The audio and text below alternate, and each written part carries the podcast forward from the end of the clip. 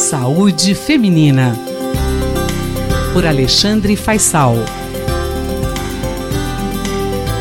Você sabe, toda semana eu tenho um bate-papo bem interessante com o doutor Alexandre Faisal.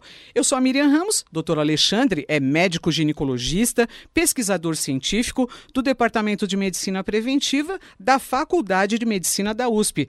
Doutor Faisal, quero que você me explique tudo sobre relacionamento aberto. Dá para definir e dizer quem partilha este tipo de relacionamento?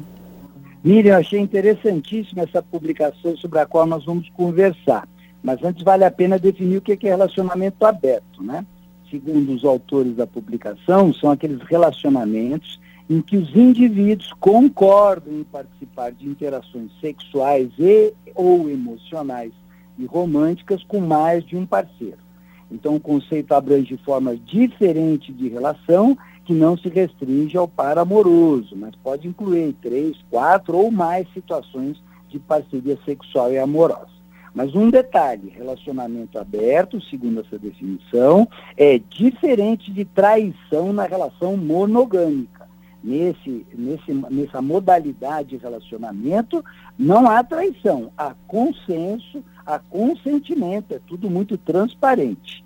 Bom, estimar quantas pessoas se engajam nesse tipo de relacionamento não parece ser uma tarefa fácil, principalmente porque depende de um difícil processo de amostragem. Não parece, mas agora tem um novo estudo que procurou sanar essa lacuna da literatura. É uma publicação canadense realizada pela Universidade British Columbia, Columbia em 2017, que avaliou uma amostra nacional representativa de mais de 2 mil adultos canadenses, todos com mais de 18 anos de idade. É, pouco mais de 50% desses participantes eram mulheres e estavam casados ou numa união consensual. Como é que eles avaliaram a modalidade de relacionamento aberto? Por meio de um questionário online para poder entender como é que o casal se encaixava é, nessas, nesses tipos de relacionamento amoroso. O resultado mais curioso da pesquisa é que mostra que entre 2% e 4% de todos os participantes se classificaram como participando ou estando num relacionamento aberto. Quando a gente escuta esse número parece pouco, mas tem um outro dado que chama atenção na pesquisa.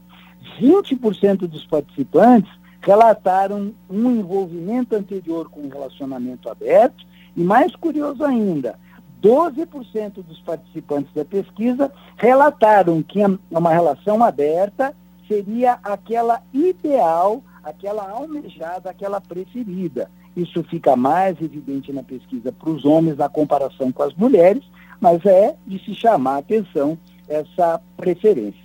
É bem curioso, doutor Faisal. Agora é uma coisa que eu quero saber. Os autores, eles avaliaram a satisfação das pessoas que estão nesses relacionamentos abertos?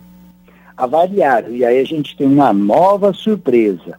Eles mostram que o grau de satisfação com, a, com esse tipo de relação não foi diferente significativamente, estatisticamente a análise não mostrava diferença naqueles chamados relacionamentos monogâmicos. Então, quando você comparava a, a, as pessoas, a satisfação das pessoas no relacionamento dito aberto, no relacionamento monogâmico, não parecia haver muito diferente. Mas aqui tem uma explicação, né? A maior chance da pessoa estar feliz com essa modalidade de relacionamento ocorria justamente em função da, do fato da pessoa preferir e optar por essa modalidade de relacionamento. Então havia aqui essa explicação. E alguns vão dizer, bom, nesse, nesse caso ficou bastante óbvio, né?